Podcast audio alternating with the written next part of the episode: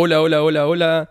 Te saluda aquí Damián Cáceres y este es un nuevo episodio, para ser más exacto, el número 2 de Warrior Mente Podcast, en donde compartimos información sobre mejora masculina, superación personal para hombres, un poco de historia, economía, fitness, pero siempre, siempre, siempre, siempre enfocado en que alcancemos nuestra mejor versión. Ser un mejor yo. O en tu caso, ser un mejor tú. Entonces, en esta ocasión, en este episodio, voy a hablar sobre productividad. Más específicamente, sobre algunos de los secretos que utilizaban los grandes de la historia para lograr más, para ser más efectivos en su vida, personas como Benjamin Franklin, eh, Leonardo da Vinci, Einstein, etcétera, etcétera, utilizaban ciertas técnicas, trucos o ciertas aproximaciones hacia la forma que tenían de hacer las cosas, sus métodos de trabajo. Y hoy te daré a conocer, te revelaré, algunas de sus técnicas, algunos de sus enfoques que más les daban resultado. Bien, entonces, hecha la introducción, entremos en materia.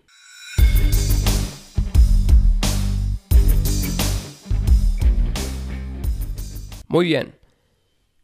Como primera cosa, te tengo que decir que estas personas los más productivos de la historia en sus respectivos campos, siempre tenían un objetivo, pero no cualquier objetivo, sino que un objetivo superior. ¿Qué es un objetivo superior? Es algo más grande o más importante que uno mismo. Por ejemplo, Julio César era una persona ambiciosa, pero tenía un alto amor y un alto compromiso con Roma. Ese era su, su fin superior, su, su, motivación intrínseca, lo que lo motivaba. Pero, a ver, esto aplicado a nosotros, ¿qué, qué podría ser algo superior? Tú puedes decir, yo no soy Julio César, yo no soy Albert Einstein. Bien, eh, algo que vaya acorde a tus valores, a lo que estimas importante en tu vida ese objetivo superior puede ser trabajar en pos de darle lo mejor a tu familia y mantenerlo siempre ahí presente. Cuando tú sabes que tienes algo ahí más grande que tú, como por ejemplo tu libertad, la libertad financiera, por ejemplo, te, te apasionas y puedes trabajar más, puedes hacer más, porque tienes ahí ese fuego que te alimenta día tras día y que te hace levantar de la cama de un brinco. Otra cosa que también tenían lo, o hacían las personas más productivas de la historia es que se imponían, aparte de su objetivo superior, un objetivo ya global, también se ponían metas pequeñitas, metas diarias. Por ejemplo, escribir 5.000 palabras diarias para alguien que quiera escribir un libro o para alguien que quiera escribir eh, un blog, artículos, o digamos que te quieres poner en forma se ponían, eh, te puedes poner un objetivo de, por ejemplo, eh, hacer 30 minutos de cardio al día. O 15 minutos de saltar la cuerda, 30 minutos de pesas. ¿Me entiendes? Tú vas fraccionando tu objetivo más de largo plazo en pequeñas metas diarias. Y en base a eso vas midiendo tu productividad. Pero estas metas diarias tienen que ir en función de algo, ¿no?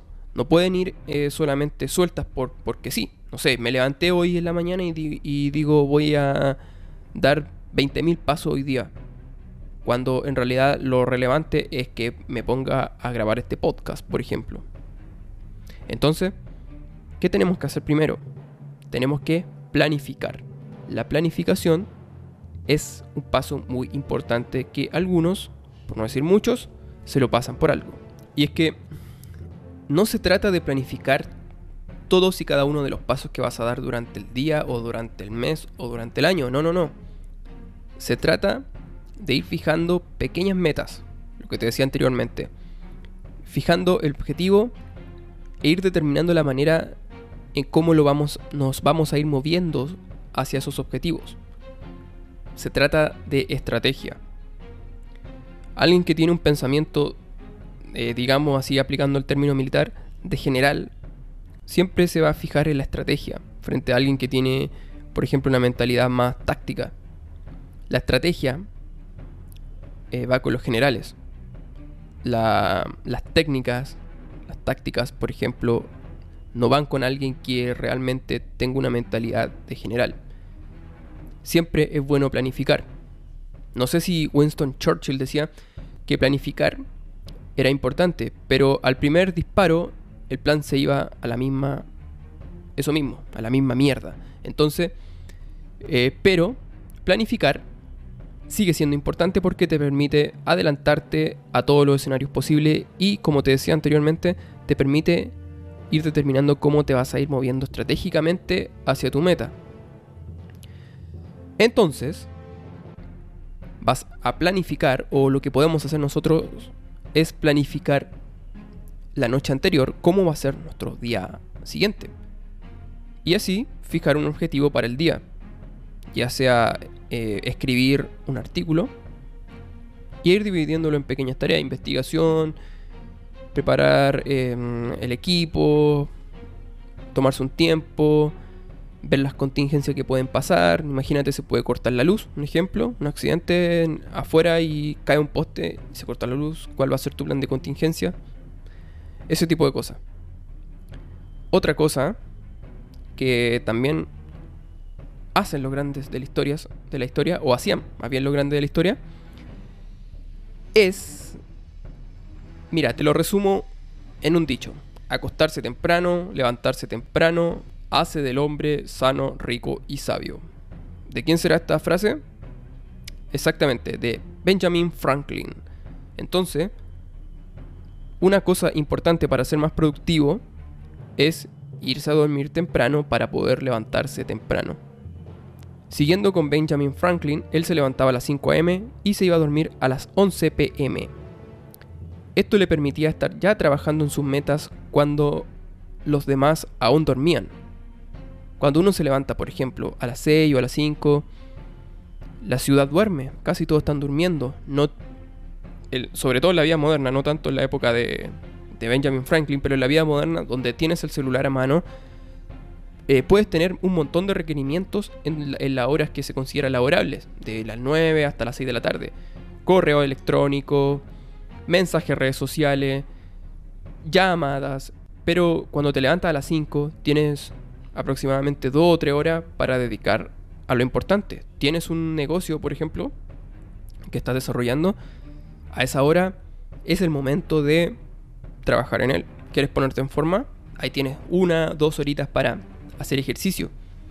Este es un tiempo que te da una ventaja increíble frente a quienes no lo utilizan frente a quienes se levantan justo para irse a trabajar, se la la cara y pum, se van.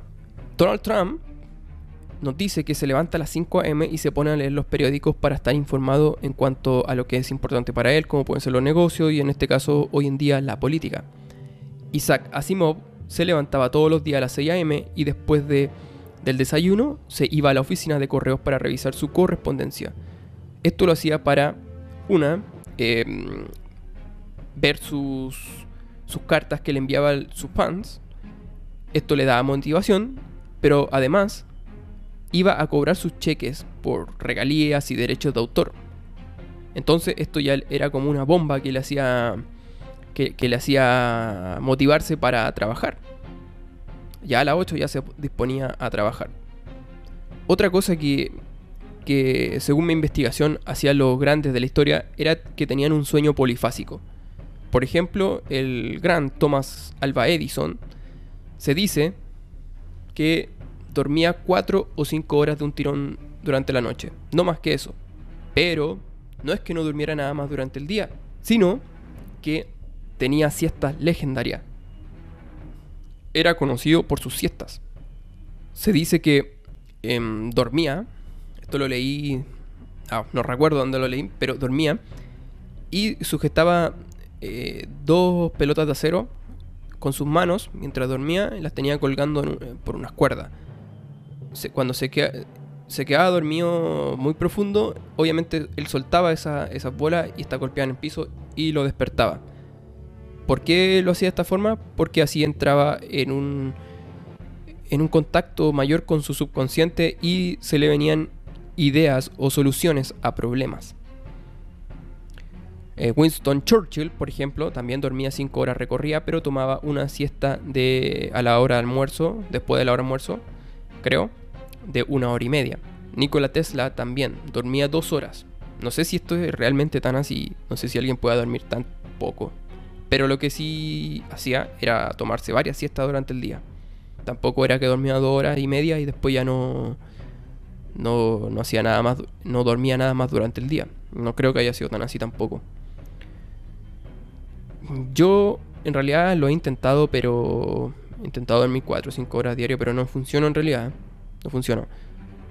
No sé, ahí tienes que ver si tú, si tú lo quieres intentar. Eh, prueba con el sueño polifásico, que consiste en realidad en, en la noche, dormir de un tirón 2, 3, 4, 5 horas o 6 horas y después tomar alguna siesta para completar un total de 6 o 7 horas de sueño en total. Esto te puede dar eh, mayor tiempo. Por ejemplo, dormir 6 horas ya te da automáticamente 2 o 3 horas más adicionales frente a una persona que duerme las 8 o 9 horas de un tirón. Debo decir sí que tienes que ver si te funciona. En mi caso no, prefiero dormir 7 u 8 horas. De hecho, hay veces que necesito 9 horas. Es así. Eh, se dice que solamente un 5% de la población es capaz de dormir eh, menos de 6 horas. Si puedes hacerlo, excelente. Otra cosa que también hacía lo, grande de la historia y, las personas top en sus campos, los más productivos en sus campos siguen haciendo, es que algo súper simple, algo básico, algo que todas las técnicas del mundo no lo van a poder superar. Porque aunque te sepas todas las técnicas del mundo de productividad, si no pasas a la acción, no, no hay resultados. Entonces eso, eso es pasar a la acción. Alejandro Magno, por ejemplo, se caracterizaba por pasar a la, acción constantemente. Julio César también. Benjamin Franklin planificaba su día e inmediatamente pasaba a la acción. Teodoro Roosevelt eh, decía que en la acción estaba la diversión. Así es que lo más importante es pasar a la acción de nada sirve, por ejemplo, que haya planificado este podcast, haya creado cierto guion, ciertos punteos y después no lo haya grabado. De hecho, precisamente ahora estoy pasando a la acción. Otra cosa que me he dado cuenta y que lo he probado por mí mismo se refiere a la energía sexual. Los grandes tenían y tienen una alta energía sexual es más intensa que lo normal. Te pongo un ejemplo. Arnold Schwarzenegger se ha caracterizado por tener una energía sexual alta.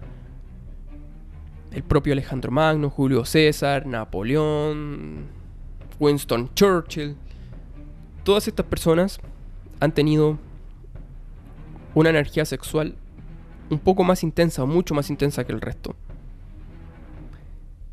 Esto, esto lo aprendí por primera vez cuando leí el libro de Napoleon Hill de Piensa, hágase, rico, en donde dedica un capítulo entero para hablar sobre la transmutación de la energía sexual. Y en realidad aquí está el secreto, porque una cosa es tener una energía sexual alta, pero otra cosa es reconducir esa energía, transmutarla hacia algo productivo, hacia un objetivo. Napoleon Hill, en su libro, nos dice que nunca ha existido ni existirá un gran líder, constructor o artista al que le falte esa fuerza impulsora del sexo.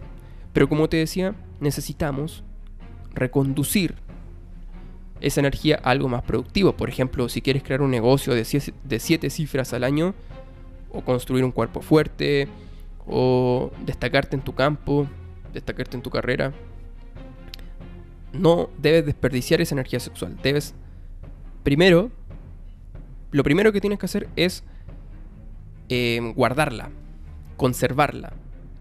Y el segundo paso es reconducirla hacia tus objetivos específicos, ¿no? Se dice que, eh, bueno, era así. Santo Tomás de Aquino debía gran parte de su productividad a que era célibe. Al igual que Isaac Newton. Bueno, no estoy diciendo que tengas que ser célibe ni nada. Puedes disfrutar de tu vida sexual. Yo te digo el tiro, no podría.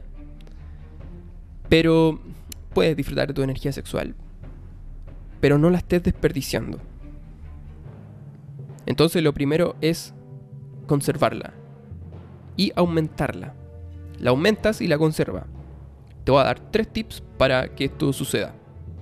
Lo primero es no te masturbes, no veas porno, no desperdicies tu preciosa energía sexual solo por aburrimiento y optimiza tus niveles hormonales, especialmente en el caso de los hombres de la testosterona. Fundamental. Si no, muy difícil tener una energía sexual alta. Otra cosa que lo grande de la historia hacían o hacen es trabajar más. Este es el enfoque de Elon Musk. Simplemente trabaja más. ¿Quieres lograr más? ¿Quieres ser más efectivo? ¿Quieres tener más productividad? Trabaja más. Elon Musk dice que trabaja 80, 80 horas a la semana. Isaac Asimov, se la pasaba trabajando casi todo el día. Casi no se tomaba vacaciones y cuando se la tomaba eh, también seguía trabajando. De hecho, hay una anécdota de él que dice que él no se había tomado vacaciones en años. Y cuando al fin su, esposa lo convence de tomarse las vacaciones, se van por una semana a una playa, pero justo un, un joven que estaba en el hotel identifica a Isaac Asimov y le pide un favor, que si lo puede ayudar a componer una pieza de música que él estaba creando eh, como un trabajo para la universidad. ¿Saben qué pasó? Isaac Asimov se quedó encerrado en el cuarto hotel componiendo, o más bien creando la letra de la canción que estaba componiendo este joven. Se quedó trabajando toda la semana que estuvo de vacaciones. No salió prácticamente de la, del cuarto de hotel. Ese era Isaac Asimov. Esto es realmente obsesión, ¿no? Algunos dicen que no es sana, pero en realidad lo grande de la historia nos demuestran que solo trabajando de manera obsesiva es como ocurren los mayores logros. Einstein estaba obsesionado con la teoría de la relatividad. Leonardo da Vinci se obsesionaba con llevar sus creaciones a la perfección. Y en realidad yo creo que esta es una de las razones por las que dejó mucha de su obra sin terminar. Grant Cardone, supongo que lo habrás escuchado, el autor del libro de la regla eh, número uno de los negocios o la regla de oro de los negocios, creo que está traducida al, español. En inglés se, conoce como la regla 10X, traducción literal. Nos cuenta su, su historia de adicciones y vicios perniciosos. Nos dice que todos estamos obsesionados con algo. Incluso hay quienes se obsesionan con obsesionarse.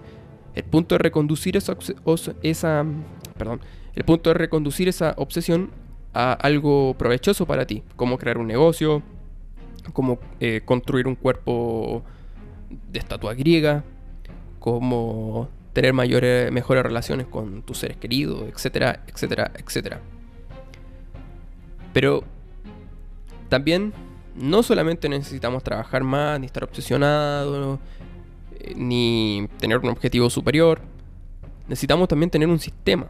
Necesitamos algo de lo cual apoyarnos, sobre todo cuando nuestros objetivos se ponen más, grandes. Te pongo un ejemplo. ¿Quieres un, un, negocio que escale y que te dé libertad financiera? Bien, si lo haces todo tú mismo, no vas a tener la preciada libertad que estás buscando. Quizás ganes mucho dinero, pero de libertad, de tiempo, poco.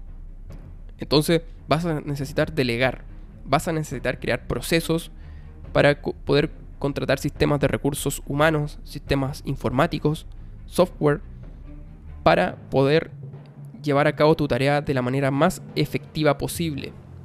¿Ok? Otra cosa también que eh, es muy importante es aprovechar cada minuto del día. Todo momento cuenta. Los grandes de la historia lo hacían así. Podían ir viajando en un tren y sacaban un libro y se ponían a leer. Hoy en día es más fácil. Puedes llevar tu celular y trabajar desde ahí. Puedes llevar tu laptop y trabajar desde ahí. Puedes estar esperando, haciendo fila para un trámite. Y sacas tu celular, te pones tu audífono y pones un podcast como este, o un audiolibro, o ves un video educativo en YouTube o en alguna plataforma. Pero no dejes los momentos muertos, por así decirlo, eh, que, que, que mueran. no pierdas el tiempo en eso. Aprovecha cada minuto del día. Pero también es importante tomarse descansos. Está bien. Obsesiónate. Eso está bien, pero toma ciertos descansos, sobre todo descansos estratégicos. Si quieres seguir rendiendo al 100%, evidentemente que vas a tener que tomar cierto descanso porque si no, la productividad va a bajar de manera dramática. Entonces, ten esto en cuenta. Y con esto quiero terminar.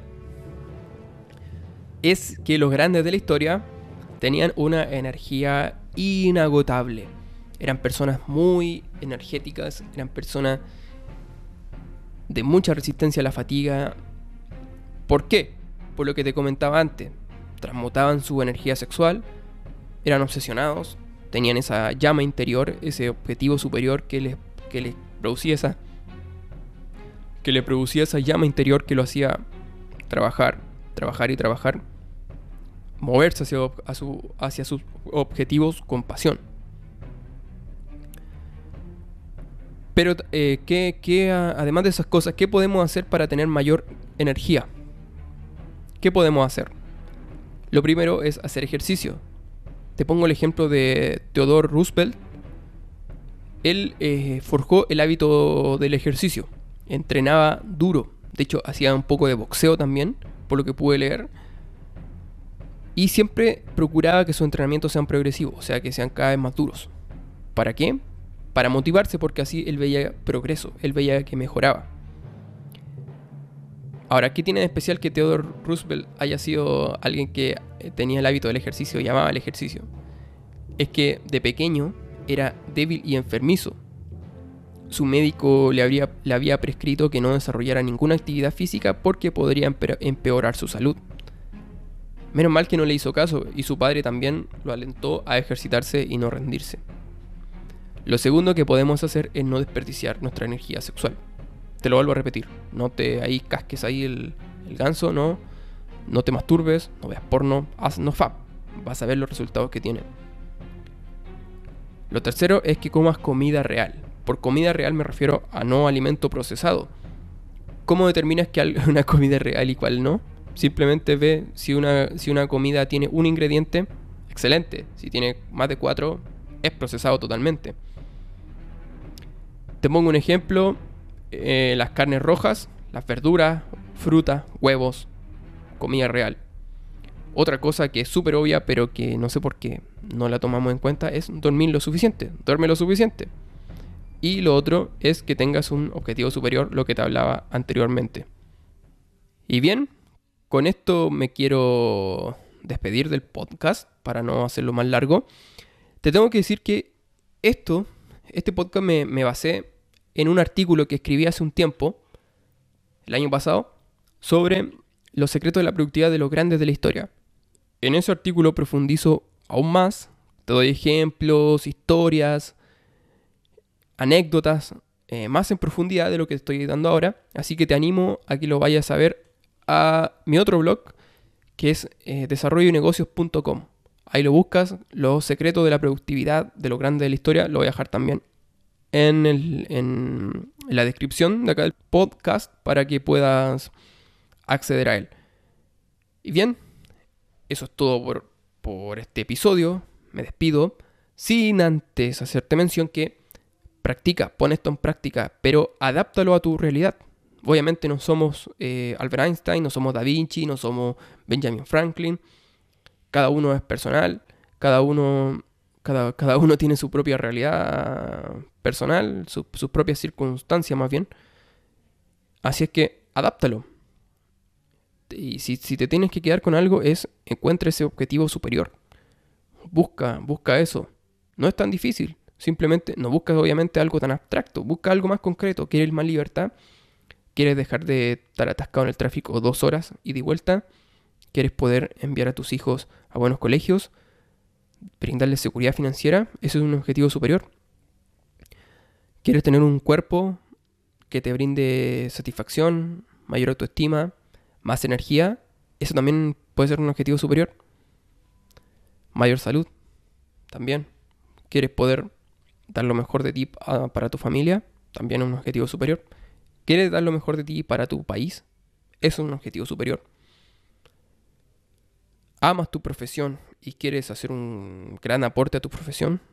Es un objetivo superior. Te diría que te quedes con eso y con planificar. Planifica. Toma también eh, pequeños objetivos diarios y cúmplelos. Avanza hacia, avanza hacia ellos.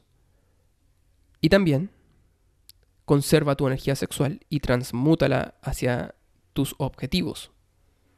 Ya sea construir un cuerpo mejor, construir un negocio, etcétera, etcétera. Bien, entonces ya, no me alargo más. Y eso ha sido todo por este episodio. Nos vemos. Chao.